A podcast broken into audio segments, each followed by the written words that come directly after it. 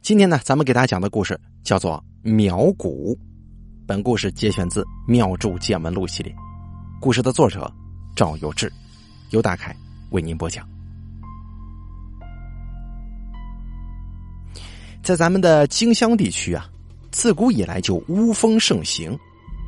据考察，中国大地上几乎所有的巫和蛊，经典中都记载了一个叫做长沙王庙的地方。那个地方是审判所有妖魔鬼怪的最高法院，哎，也是羁押了无数罪大恶极魔王的禁锢之所。然而，这个长沙王庙在什么地方？长沙王姓甚名谁？却没有任何的文献资料。有的这个巫师世家子弟就说呀，这个长沙王呢是春秋战国时期楚国的一位大祭司。及所有巫师共同的老祖。尽管这个巫教门派各不相同，但使用的法术呢大同小异，同宗同源，都是从这位长沙王流传下来的。虽然今天这个巫已经发展成了很多形式，并且流传到了东南亚，然而啊，湖南、湖北由于其独特的地理环境，造成了诸多。交通闭塞、沟通不畅的地区，这些地区啊，最大程度上保存了巫蛊的原始风貌。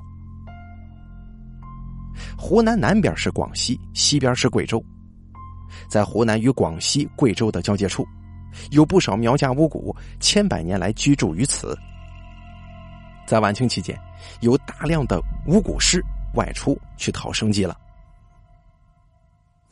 这些巫蛊呢，大多做两种生意。一是死在外省的人，同乡出钱请他们帮忙送回家来。巫蛊师们手段很高明啊，啊，举起个小铃铛，念咒掐诀一番，摇一摇铃铛，这个尸体啊，当时就会自己站起来，并且跟随着铃声的响动，缓缓迈步走动。白天赶路，晚上住客店，期间呢，这个尸体是不会有任何腐败发臭的迹象的。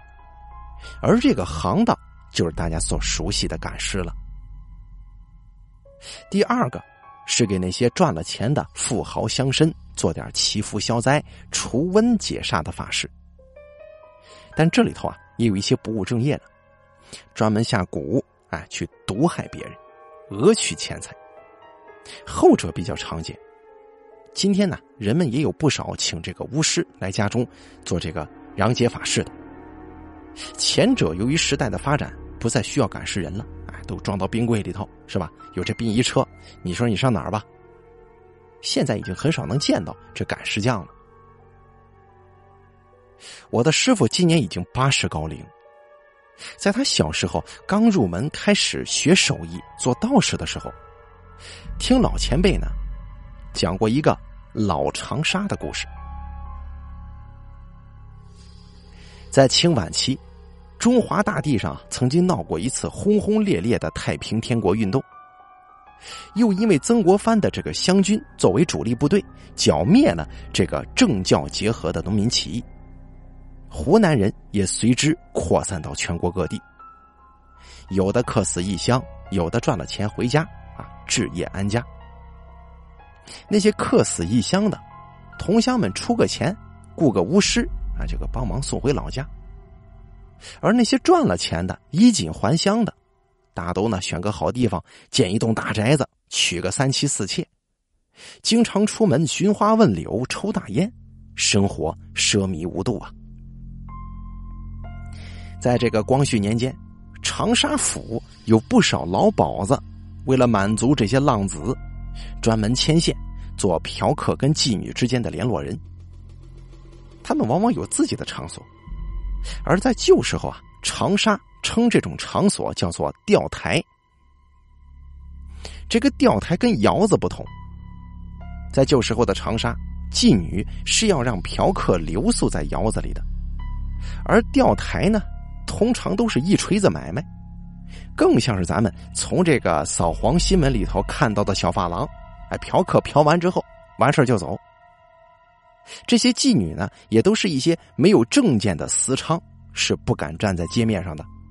只能由老鸨子在这个钓台牵个线，来介绍介绍。于哀姐啊，就是这行的特例。哀姐呢是湖南方言，是对老太太的称呼。其他开钓台的老鸨子，他们大多呢找一些丧夫又无法自食其力的中年妇女来做这个生意。在旧时候的长沙，钓台是最低等的色情场所，大家明白了吧？有几个闲钱儿又稍微有点品位的那些浪荡公子，通常呢不会去钓台里头啊去找那些女人。在旧时候的长沙，风气比较古板，通常女人是很少出门的。这一些富家子弟呢，也很少有机会接触到良家妇女。唯有这个于哀姐，不知使的什么手段，能够诱使良家妇女下海，哎，就供那些浪荡公子淫乐玩耍。一时间呢，长沙府的富家子弟都趋之若鹜。哎，怎么说呢？这个于哀姐很有本事，她能诱导那些良家妇女下海，也就干这活。这种做非法色情场所营生的，一旦出了名，基本上就祸到临头了。当时啊，这个长沙府负责司法权的叫做季白梅。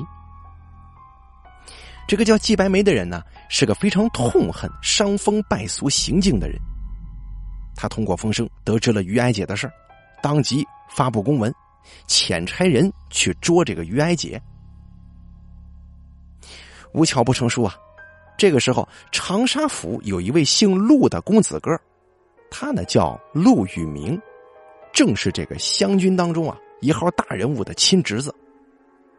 他平日里游手好闲，四处结交长沙府的富家子弟。这天啊。陆羽明正在季白梅府上，跟季白梅的儿子闲聊。突然看见有差吏火急火燎的进屋来，说是要用那个大印。季白梅的儿子很好奇呀，就问为什么用印呢？有什么事儿吗？这个差人就如实说了，说是要发文去捉拿于哀姐归案。啊，季白梅的公子倒没啥反应，就是捉捉就捉呗。可是陆羽明的冷汗。却留下来了。原来这个叫陆羽明的家伙呀，他经常跟一众公子哥流连在这个风月场所里头，是于哀姐的座上宾。若是这个季白梅来审这个于哀姐，肯定会重重惩办呢。如果于哀姐一个撑不住啊，就把那些来嫖的那些公子哥的名字都给报出来，是吧？到时候蹲大狱那是免不了的。陆羽明眼珠子一转，找借口离开了，一路就快步跑到于哀姐的钓台去通风报信，找了一个妥当的隐秘住所，就把这个于哀姐给藏起来了。哎呀，简直吓死人了！幸亏提前知道了，这算是了了他一桩心事。他慢慢悠悠的就回家去了。要知道，衙门走程序比较繁复，又要发文，又要派人去跟长沙府县沟通。等到两帮人马手续办起来，汇合到一处的时候，才去缉拿这个于哀姐。但你找不着人了呀，因为于哀姐早已在这个陆羽明给他安排的隐秘住所里头妥当了。两班人马扑了个空啊，在附近又搜索了一番，找附近的邻居打听，就你有没有看见那老鸨子于哀姐呀？都不知道于哀姐上哪儿了。只能空手回去复命，说于是畏罪潜逃了。要知道那个年月没有监控摄像头，也没有全国联网的信息，有人犯了罪想躲起来，还真不是一件难事于哀姐在陆羽明家躲着，生活也算安稳。而之前那些老主顾呢，大多都是一些有权有势人家的公子哥，这时候都得到了消息，害怕自己被牵连。就套就到处写这个，就到处托关系啊，写信给这个季白梅说情。而季白梅呢，他是一个代理的这个这个这个当官的，这个亲命的正任这时候也到任了，季白梅只好把这个事儿就给搁下了，就说不去办那个于哀姐了。于是呢，于哀姐总共在陆宇明家住了不到半个月，就又出来走动了。他的同行只知道前几天还在发文缉捕，转眼他又出来了。哟，都以为这个于哀姐老鸨子哈手眼通天，不敢再与他作对，所以说同行不敢跟他竞争了。于哀姐这个老鸨子的生意是越发红火呀。而就在这个时候，陆宇明找上门来，求于哀姐办一件事儿。你说这个于哀姐是个开钓台的，她除了找那些良家妇女下海之外，没别的本事。陆宇明求上门来，无非就是想找几个颇有姿色的良家妇女，于哀姐就热情的接待他了，毕竟也算是有个救命之恩嘛。没想到陆宇明进门之后啊，就紧皱着眉头，一句话也不说，只是低头沉思，问了好几次才缓缓道来。原来啊，这个陆宇明呢，前段时间与几个富家子弟一起去山上游玩，那山上有个庙。进庙里烧香的时候，就看到了一个长相非常俊美的姑娘，看似十六七岁的年纪。哎，这么一眼看过去，坏了！陆宇明当时就跟掉了魂似的。这个姑娘的容貌，顷刻之间就烙印在他的心坎上了。陆宇明与一众这个富家子弟啊，就借故分开了，偷偷尾随了这个姑娘一段路程。记下了这个姑娘的去向，好日后打听啊。旧时有一句话叫做“三十老明经，五十少进士”。这明经呢是一种比较简单的考试，类似于咱们今天的语文考试的填空题，你考上了就能做个小吏。而进士可就难得多了，要经过乡试、会试、殿试一层层选拔，取得进士功名以后呢。通常会被委派做官员候补，哎，你比方说某个地方有了个官职空缺了，你就可以补上去了。这候补呢是没有工资和实际权利的。陆宇明下山之后四处打听，原来这个姑娘啊是个候补老爷的独生女，因为母亲身体不好，特意去山上的庙里烧香求愿，而这个候补老爷呀。家教特别严，他的女儿自然也不会去做那种出卖色相、有伤风化的事儿哎，正儿八经的这个良家小姑娘了啊。而陆宇明呢，已经有家室了，是他叔叔请人礼聘的官员家的姑娘。若想去候补老爷家上门明媒正娶啊，给他聘做小妾，家中妻子定然是不允的，就是不同意啊。这么一来呢，陆宇明就犯了单相思了，好几天都记挂着这个姑娘，茶也不思，饭也不想，然后就找到这个老鸨子于哀姐这儿，想求个对策，就看你你能不能就是啊，给我想想办法呀！我特别喜欢那姑娘。陆宇明对于哀姐来说是有救命之恩的，那个年代消息不像咱们今天这么发达，打个电话是吧？那个时候，大家交流信息大多都在茶馆啊、大烟馆之类的地方，由贩夫走卒口口相传，啊，不管多么要紧的官司案件，风声过去以后，就不会再有人讨论了。而这官府呢，平日里琐事极多，慢慢的也就抛之脑后。而这个于哀姐呢，也受了陆宇明的恩惠，对吧？也想帮恩人一个忙啊，就说陆宇明啊，你先回家去等着去。陆玉明浑浑噩噩的点了点头，怅然若失。这次呢，没在于哀姐的钓台消费一下就离去了。你看，满脑子都都想着那小姑娘了，也没心在这玩了。这个于哀姐呢，就开始动用自己的人脉关系，四处打听这个候补老爷的情况。从旁人嘴里得知，这位候补老爷姓严，本身呢是陈州府人士。陈州在长沙的西南边，靠近贵州。读书考取功名之后，才在长沙做候补。不过不得不说的是啊，这位严老爷是真有本事，人家不仅文章做得好，年轻时还有一身武艺。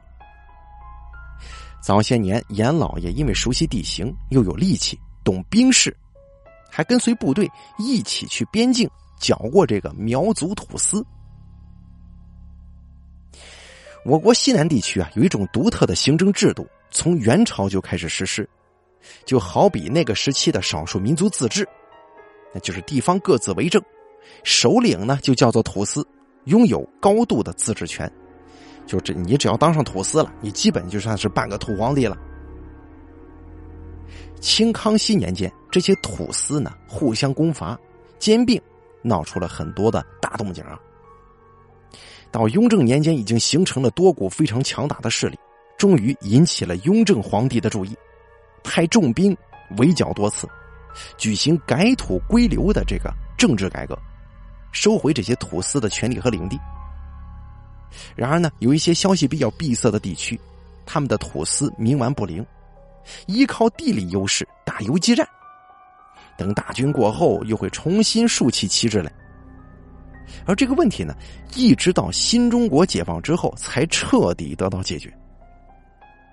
湖南、贵州、广西三省的交界处，一直到民国年间，都存有相当数量的苗族土司。哎，他就这儿的老大了啊！谁说话也不好使。这个故事发生的是光绪年间，有不少苗族人因为战乱的缘故，到这个长沙府谋生计。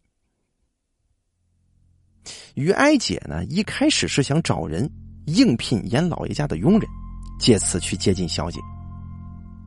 可是严老爷家啊，并不富裕啊，也没有多聘佣人的打算，试了几次，只好作罢。思来想去呢，于哀姐就想出了一个办法，就是花大价钱把严老爷家旁边的宅子租下来，请人装修的是豪华体面，又花钱买了个婴儿，雇了人。整天抱着孩子在门口玩耍，啊，一来二去啊，严老爷家中也放松了警惕，就这么让于哀姐进了他家了。你看，这是敲响了第一步了啊，就能进门，后头的事情就顺理成章了。于哀姐就找了个借口，就说教严小姐针线活。严老爷就琢磨，小姐早晚是要嫁人的，你学学针线活也行，就同意了。严小姐来到于哀姐房里，于哀姐让心腹给她上茶，这个茶里头啊下了迷药。严小姐喝了茶，当场就不省人事了。于哀姐就赶紧叫人去喊陆玉明，一边把严小姐扶到里屋的大床上，关上门，留了字条，就等陆玉明来了。陆玉明来了，他径自就出了屋，就留下他们两个人独处。其余人就都退出了。等到严小姐从这个迷药的作用当中啊醒转过来的时候，就明白这一切原来是个圈套，心中是悔恨不已啊，但也无计可施，任凭陆羽明蹂躏。陆羽明风流浪荡惯了，见到严小姐醒了也不以为意，继续施为。要知道，严小姐是不曾许配过人家的。在那个年月，女子对贞洁这个事儿看得特别重，就央求陆羽明娶她。就说我既然是委身于你了，你娶了我吧。陆羽明可是个浪荡公子啊，他只图快活，压根儿就不想负责。就算是没有家室，他也未必会理会这个姑娘的。更何况他家中已经有妻子了，并且娘家势力不小啊，就他老婆家很厉害，你说对吧？把他纳做小妾不合适，就推脱说自己已经有了家室，我办不了。严小姐又哀求，说是甘愿去当小妾，可是陆羽明也不肯，还说了许多风流话去戏弄他。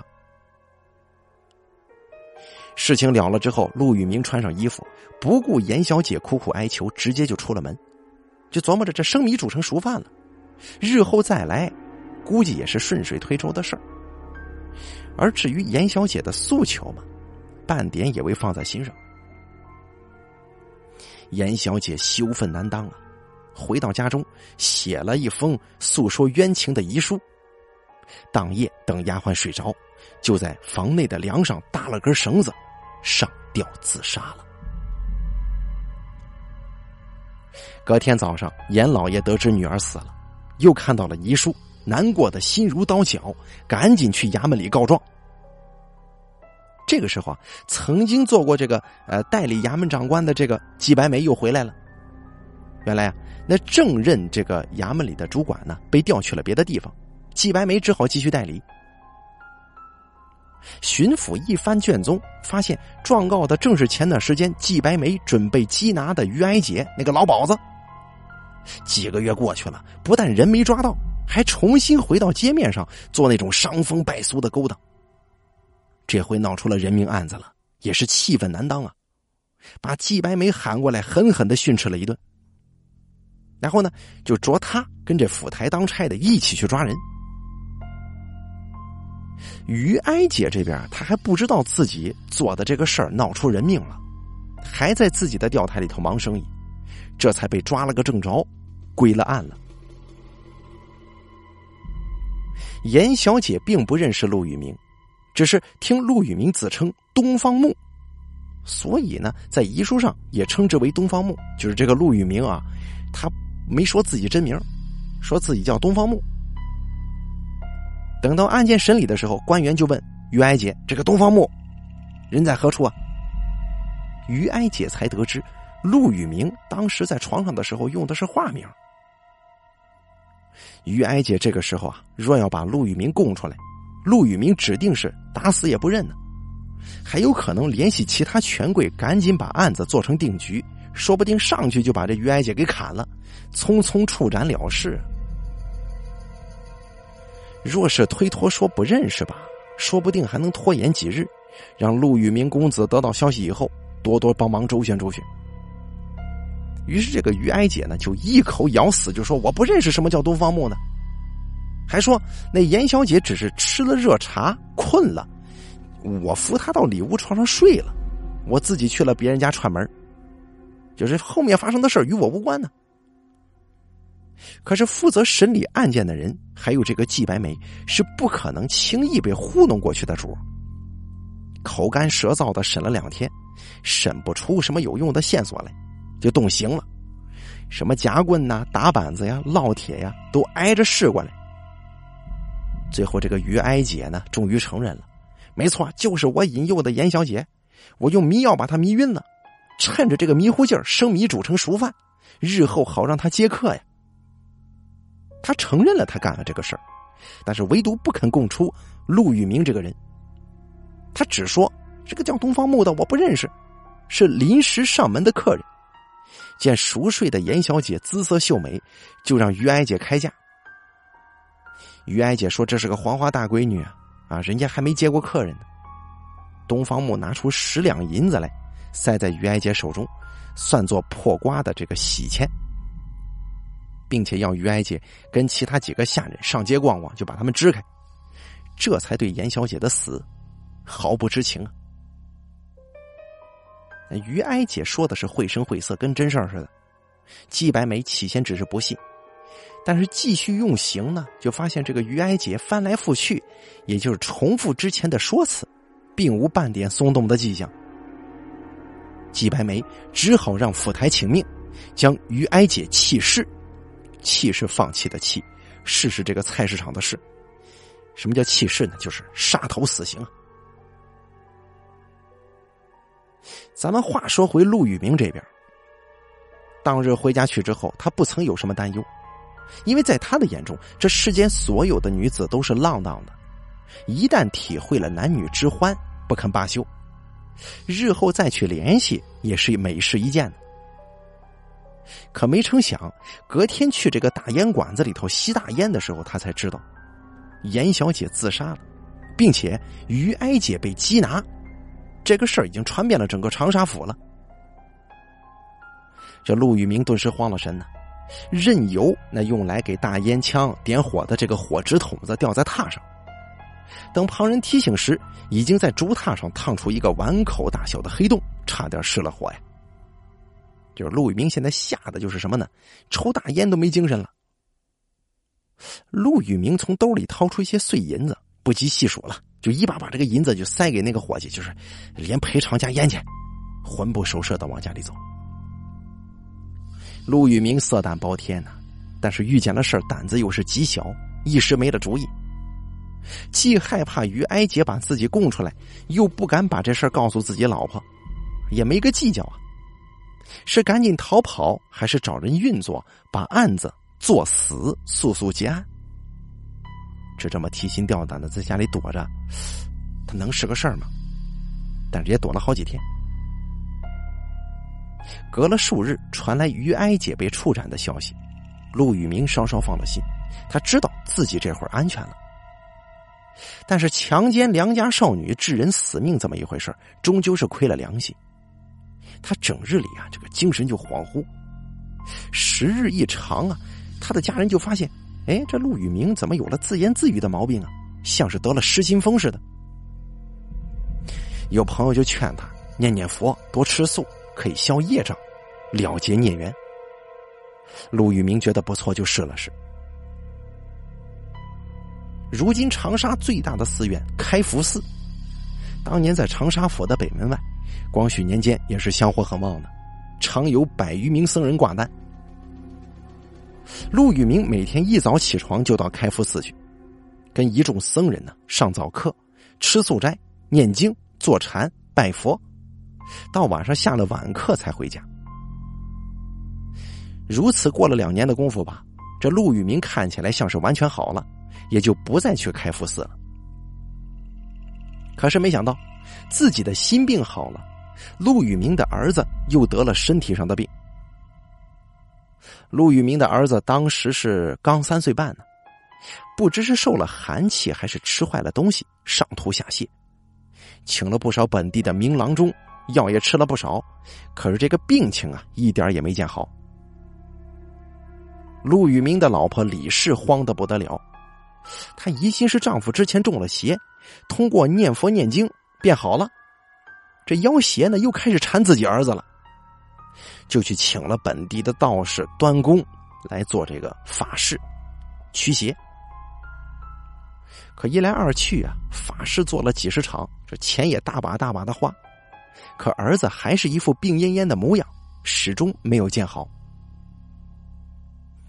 这李氏又在家是哭闹不止啊，埋怨陆宇明不该去念佛，把自己身上的妖邪传到儿子那儿去了，要陆宇明啊再去开福寺吃斋念佛，求菩萨开恩，让儿子身上的妖邪再回到他那儿去。而陆宇明呢，受不了老婆整天胡闹，也只得又穿上居士服，奔北门外开福寺，烧了香求了愿，又在蒲团上跪了一个时辰，这才慢悠悠的往回走。等走到这个城门口的时候啊，天色已经暗了，兵丁正要关城门，陆宇明匆匆进了城，也没有注意，走了一条以往不曾走过的小路。他走着走着，看到巷口一户人家大敞着门，里面红彤彤的。陆宇明以为是失火了，但定睛一看，原来这户人家的门里呀，什么摆设都没有，空无一人。屋子正中间点了一堆火，烧的不是木炭，而是纸钱。旁边还立着一个稻草人，浑身插满了木钉。陆宇明觉得奇怪呀。走进屋子，左顾右盼，确定屋子里没有人，又慢慢的靠近这个稻草人。就着火光，他发现稻草人身上贴着一张纸条，扯下来一看，上头写着五个字：“银棍，东方木。”陆宇明大吃一惊啊，吓得冷汗都出来了，用手一摸，整个领子都被汗水浸湿了。犹豫了一会儿，陆宇明把纸条撕了，丢在地上，悻悻的回了家去。回到家的时候，妻子李氏正在跟一个大夫坐在院子里头商量孩子的病情，陆宇明也跟着一起听。刚搬过一个竹凳来坐下，就听见儿子在里屋哭闹起来了。陆宇明跟妻子李氏站起身，走到屋里，只见儿子顿时停住了哭声。一个筋斗翻起身来，直直的站在床头，仿佛现在这个电视剧里头的山大王一般，哈哈大笑啊！李氏正要问，小孩一伸手就止住了，又指向陆宇明，昂然挺胸，用平日里不曾有过的细腻声调说：“你倒是问问他，为什么要强奸逼死别人家的姑娘？”接着，小孩又哈哈大笑了一阵还说：“三年了，我终于找到你了。”然后小孩子突然坐下，自己胳膊环抱着自己，啜泣着说：“我命好苦啊！”陆宇明见到孩子都发了这样的疯了，吓得不知所措呀，目瞪口呆的站在原地。老婆李氏赶紧去抱孩子，可是这孩子突然力气大的惊人，用力挣脱了，就这么在床上跳啊蹦啊，又哭又闹的。来给这孩子瞧病的大夫一看这样，打了个招呼就离去了。陆宇明的岳母娘啊，也在家里。自从陆宇明孩子生了病，李氏就托人给家里捎了口信。家里得了消息，这李氏的母亲放心不下，带了一些简单的衣物，就到了这个陆宇明家中。平时要是两个人出去找医生呢，这老太婆也能帮忙照顾孩子。陆宇明刚回来的时候，老太太正在另一间屋子里打盹儿，哭闹声这会儿把老人吵醒了，就来看看怎么回事。只见孩子在床上上蹿下跳，陆宇明在一旁束手无策，李氏也不停的劝说，这个孩子呢，就是不肯安静。老太太一看这个情况，心想孩子一准是撞邪了呀，赶忙让家里的佣人去请道士，然后呢就让他们去请了，还双手合十念起佛来。没想到孩子一听这个念佛声，立马就不闹腾了。也双手合十，闭眼盘腿坐下了。李氏赶紧上前把孩子搂在怀里，安抚他睡下。这家里倒是安静了，可李氏呢，突然想起刚才孩子中邪的时候说了一句话，说：“问问他，你为什么要强奸逼死别人家的姑娘？”眼泪当时就流下来了，指着陆宇明就骂呀。都是你这个缺德鬼在外头做了什么亏心事祸害了我孩子呀！陆宇明自知理亏，就愣怔怔的在那一言不发。你看这孩子刚消停啊，老婆李氏又闹了起来，对着陆宇明是又掐又打，鼻涕眼泪都抹在了陆宇明的衣服上。闹了半天，老太太好不容易才给他劝住，这道士班子来了。当场就摆起了这个，呃，需要驱邪的这个法坛。法事是一直折腾到天亮，一家人一宿都没睡。法事做完之后，孩子也醒了，身上的病莫名其妙的就好了，就像是完全没生过病一样，生龙活虎，起床就喊饿。这李氏支付了道士班子的法金，又赶紧去张罗早饭给孩子。问起孩子昨夜的情况，孩子竟然一点都不记得。不过，孩子这刚好，陆宇明却又发作了。之前陆宇明得的是心病，那是因为做了这个缺德的亏心事心里有些害怕，就像是咱们今天得抑郁症的人似的，属于心理疾病，啊，不是发疯。但是呢，他会经常自言自语，或者一个人坐在角落里头发呆。可是这回啊，陆宇明就不一样了，他是真的发了疯，哎，整日胡言乱语，说出口的你一句也听不懂，咱也不知道那是哪个国家的语言。哎呦，这家里头急的是焦头烂额呀，赶紧请长沙府各位这个名医啊来家中查看。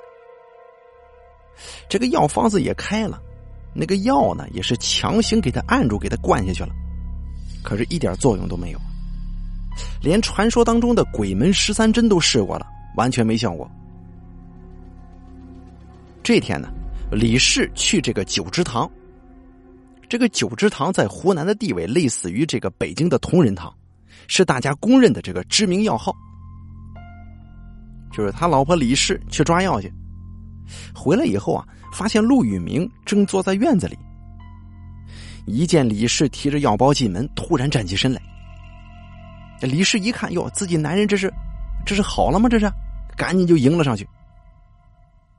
可陆宇明呢，没有朝着李氏走过来，而是双脚岔开站立，两条胳膊伸直了，就开始这么狠狠的抽自己耳刮子，啪啪啪，声音巨大啊！你在门外头都能听得特别清楚。李氏吓坏了，就冲上去抓这个陆宇明的手。可是陆宇明不知哪里来的力气，根本就搬不动他，仍旧重复着抽打自己耳光的这个机械动作。才打了三五个耳光啊，陆宇明的嘴里就流出血来，顺着嘴角往下淌。你想想，抽的得有多狠！李氏无奈啊，抱住陆宇明的胳膊，整个人挂在陆宇明身上，可是也不能撼动陆宇明分毫。李氏急了，这陆宇明的岳母娘听见这个动静，也从屋里出来，一看这架势，也上前去扳这个陆宇明的胳膊。这胳膊好不容易给他按住了，陆宇明又拖着两个人走到墙边，自己把脑袋往墙上撞，又伸出右脚来踢墙，发出那种咚咚咚的声响。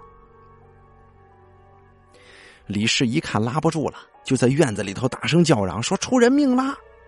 然后家丁纷纷出来帮忙，总算是把陆宇明给控制住了，把他鞋给他脱下来，一看。陆宇明已经踢断了两根脚趾，你看狠不狠啊？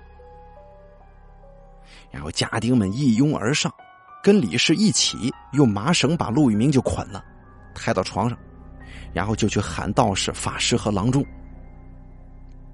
可这陆宇明一点也不肯消停，不一会儿就从床上滚下来，用头狠狠的往地上磕。家丁们也只能把他抬上床，用布把他的脑袋也给他缠起来。可是这陆宇明啊，像是失去了理智了，发起疯来谁也拦不住啊！胳膊、腿脚都被缚住，脑袋也缠了布，怎么办呢？他就开始咬自己嘴里的舌头、皮肉，一张口就是连血带肉，吐出一块又一块血乎乎的东西。李氏只好让家丁帮忙把他的嘴给他掰开，用一团手巾塞进他嘴里，牢牢的给他堵住。这才算是稳住了。过了一会儿啊，这个郎中背着药箱来了，只瞧了一眼就说：“这会儿啊，什么汤药都不管用了，这是犯了煞呀，邪病，一药救不了。”扭头就走了。郎中前脚刚走，这个道士法师也到了，一进门就说：“犯了煞了，得做科仪呀。”李氏答应了。当时，这个道士班子就立起坛来做这个攘解法科。做法师的锣鼓这么一响，陆宇明立刻就泄了气，瘫软在床上。李氏怕他再有反复啊，就是他再发病怎么办呢？还是不肯给他解开麻绳。就这么敲敲打打的唱了一天，陆宇明就像是半昏迷似的，一动不动。李氏这才放心的解开了捆绑在陆宇明身上的麻绳布条，把他嘴里头的手巾也给他取了出来，还时不时的给他灌些米汤进去。陆宇明也迷迷糊糊的咽了。这法事总共做了五天，到第五天的夜里，陆宇明醒了。陆宇明的舌头之前发病的时候掉了一块，说话有些不利索。但是家里人呢，还是能够听懂他在说些什么的。据陆宇明交代，那天在巷角遇见了一户人家，这家中烧纸，旁边立了个稻草人的事儿，就说了，就接着说自己回到家中，儿子说疯话的时候，看见床头坐着一个女的，披头散发，吐着长长的舌头，猛地就朝自己扑了过来。之后的事情就都不记得了。从那以后啊，陆宇明也没有再抽打自己耳光，或者拿头，或者用脚往墙上磕。他只是经常说一些让人摸不着头脑的话，比方说：“今夜我早些来，带你玩些新花样。我家里是个母大虫，定容不下你。你现在疼，待会儿就痛快了。”哎，李氏愁的头发都白了。陆宇明这病一直不见好，老婆李氏到处托人请郎中，请进门来的大多都是摇摇头，说了一句治不了了，就走了。李氏无奈，只能再去请道士法师，每隔三五天就做一场法事。在家里呢也立过祭，结果是家里的这个禁坛摆了一桌子，陆宇明仍旧整日说胡话。这个立禁呢啊，是这个民间法师对待比较棘手的中邪情况所采取的一种应对办法，类似于动漫影视作品当中的封印。如果有本领高强的妖邪骚扰乡亲们，而这个民间的法师呢又遣送不走，就会用一个坛子把这妖邪给他禁锢起来，派神将看守。禁锢妖邪的坛子一般会摆在桌子上，称作禁坛。主人需要时常给看管妖邪的神将上香供奉。这民间老百姓遇见中邪的这个情况，也无非就是请法师力尽啊，做禳解法科。可诸般手段都试过了，毫无作用啊！李氏也急的是团团转。在那个年月啊，长沙府有不少宗教架构的组织。早先有不少白莲教成员打着反清复明的旗号四处敛财，联络各地的反清人士，因此呢，白莲教一直被这个清朝政府严打。到清晚期的时候啊，有不少白莲教中的小头目独立出来，成立一个新的教门。这些教门呢，有的四处奔走为反清复明奔波，有的已经彻底改邪归正，用术法帮助老百姓。来获取香火钱，也有的沦落成了骗子团伙，专门制造假象去迷惑别人。新中国成立之后啊，这些宗教架构的组织呢，被定义为反动会道门，已经不复存在了。长沙府当时有那么七八个教门，教门当中定期组织术法比赛。这些教门呢，虽然名目不同，但都是从白莲教独立出来的。是同根同源。这些个教门里头，大家公推一位姓李的法官啊，为长沙府水平最高的师傅，哎，人家本事最大，哎，这个同行都承认啊。李氏请的这些法师们见治不住这妖邪，就让李氏啊，你去找这个李法官去。李氏花重金托了许多人，终于托到了李法官的徒弟那里，邀请李法官来家里给看看。这李法官是来了呀，一进门一看陆宇明这个样扭头就走，但是被李氏给拉住了，鼻涕眼泪流了一大把，就央求李法官救救自己的丈夫。李法官说：“不是我不救啊，这人已经没得救了，我出手也是枉费心思。我要不出手还好，出了手人死了，回头落下埋怨不说。”这传出去，我这几十年的名声就跟放屁似的，就这么放出去了。李氏一听就赶紧哀求啊，就说什么呢？不要紧，先生您先做了法事再说。若是不管用，我们绝对不敢四处去说，只能怨我是个苦命的人，活该当寡妇。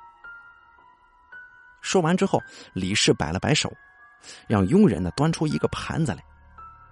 这个盘子是用红布垫着的。上头啊放了六个银锭，这个面值可可是比较大的啊。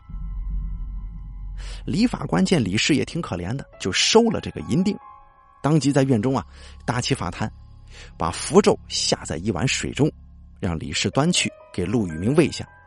李氏照做了。这个陆宇明喝下符水之后啊，神智恢复了一些。李氏就觉得，你看人家李法官确实有本事。这下子心中又燃起了希望。李法官在院子里做了一场法事，然后点上一盏灯，放在法台上，让李氏剪了一撮陆宇明的头发，就放在这个灯油里头，就说这玩意儿啊是陆宇明的本命灯，守过一夜就可无大碍了。而这个法子学的是诸葛亮的奇门遁甲。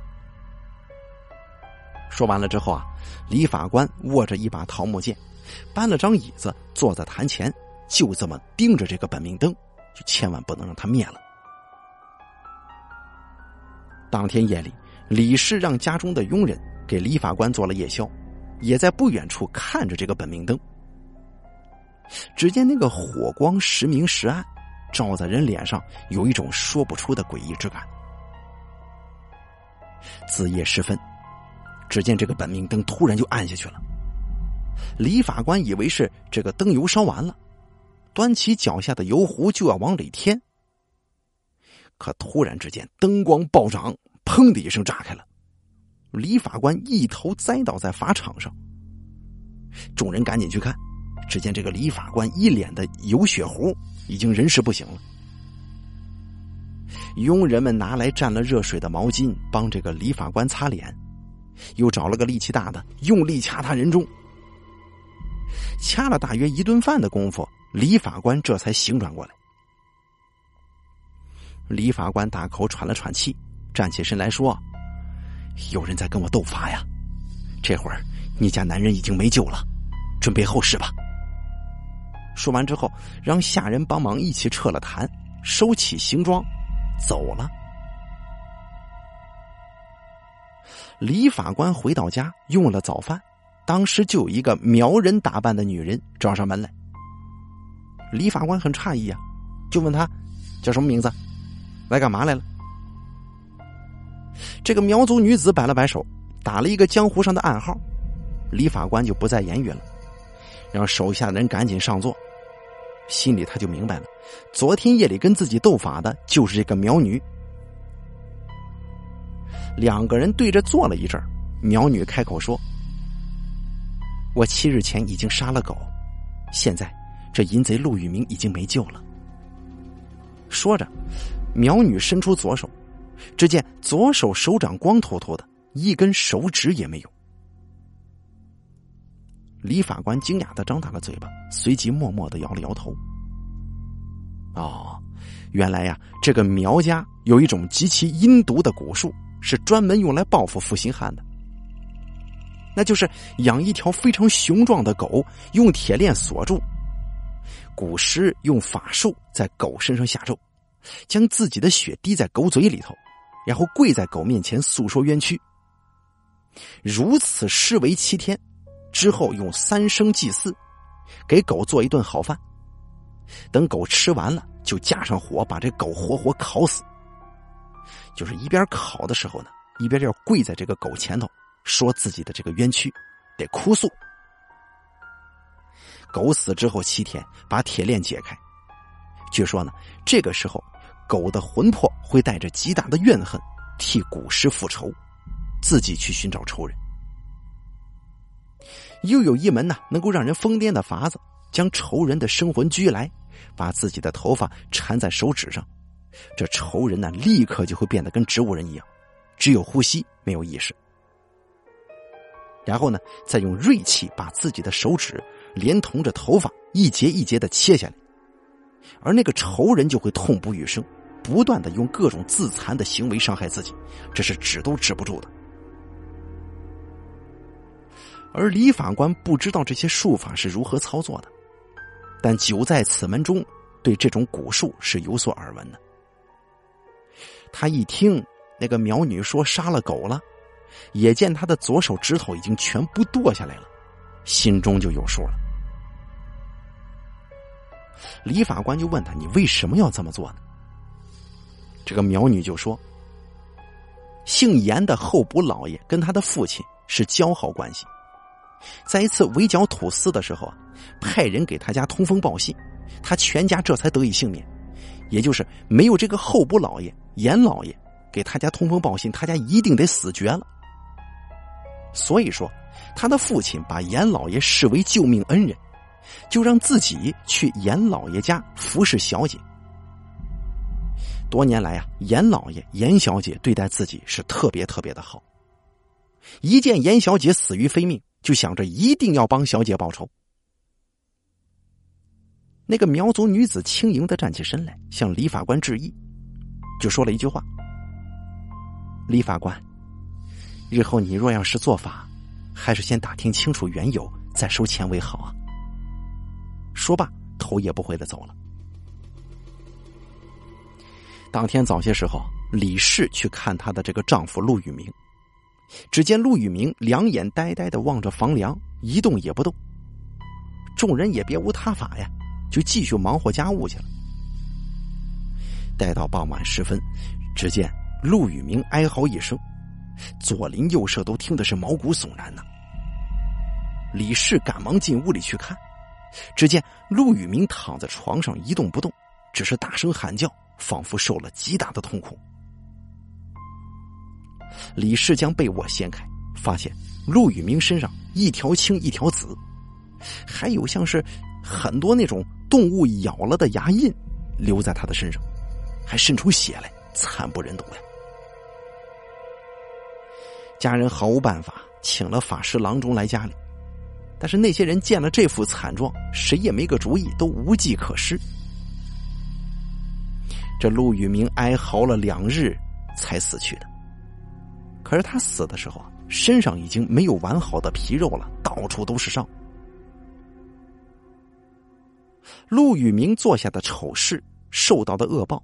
也不知是经了谁的口，传遍了整个长沙府。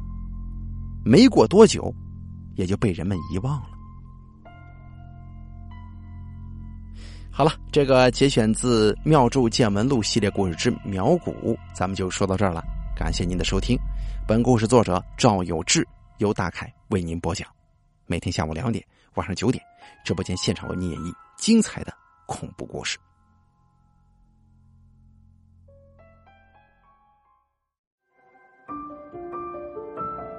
本期故事演播完毕。想要了解大凯更多的精彩内容，敬请关注微信公众账号“大凯说”。